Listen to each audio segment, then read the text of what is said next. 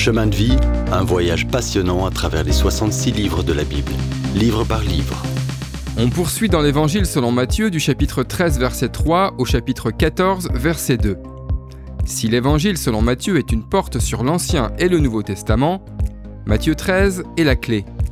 Jésus y utilise sept paraboles énigmatiques pour parler du royaume à venir. La parabole du semeur sert d'abord d'introduction.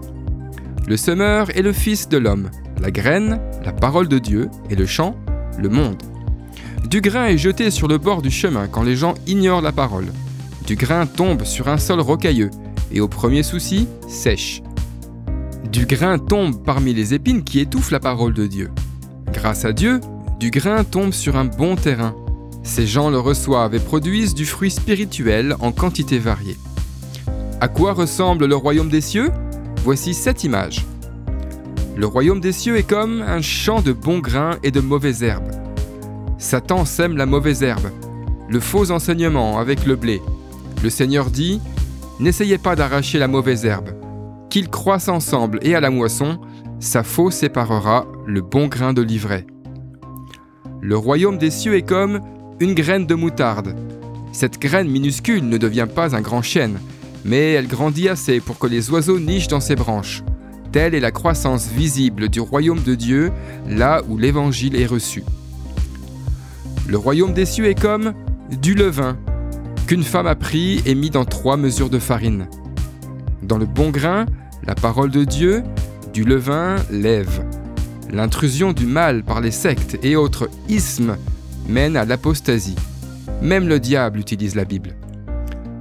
Le royaume des cieux est comme un trésor caché dans un champ. Le trésor est Israël caché dans le champ, le monde. L'homme, c'est Jésus qui s'est donné pour racheter la nation d'Israël. Le royaume des cieux est comme un marchand à la recherche de perles fines. Certains suggèrent qu'on est ici les chercheurs et que la perle, c'est Jésus. Mais c'est Jésus qui est le marchand. Il quitte le ciel pour la terre pour trouver une perle de grand prix. Il donne tout ce qu'il a pour payer et nous racheter pour Dieu. Le royaume des cieux est comme un filet jeté dans la mer. On nous dit qu'un jour le temps n'existera plus, que l'éternité commencera, mais personne ne peut décrire la fin de ce monde. Pourtant, on voit bien que la perte sera terrible. Enfin, le royaume des cieux est comme un maître de maison. Ceux qui enseignent et prêchent la parole de Dieu sont encouragés à partager l'histoire millénaire de l'Évangile en y ajoutant aussi quelques idées nouvelles. Après avoir dit ces paraboles, le Seigneur rentre chez lui. Mais quand il enseigne, on ne veut pas croire en lui. N'est-ce pas le fils du charpentier? À cause de cette incrédulité, Jésus ne fait que peu de miracles.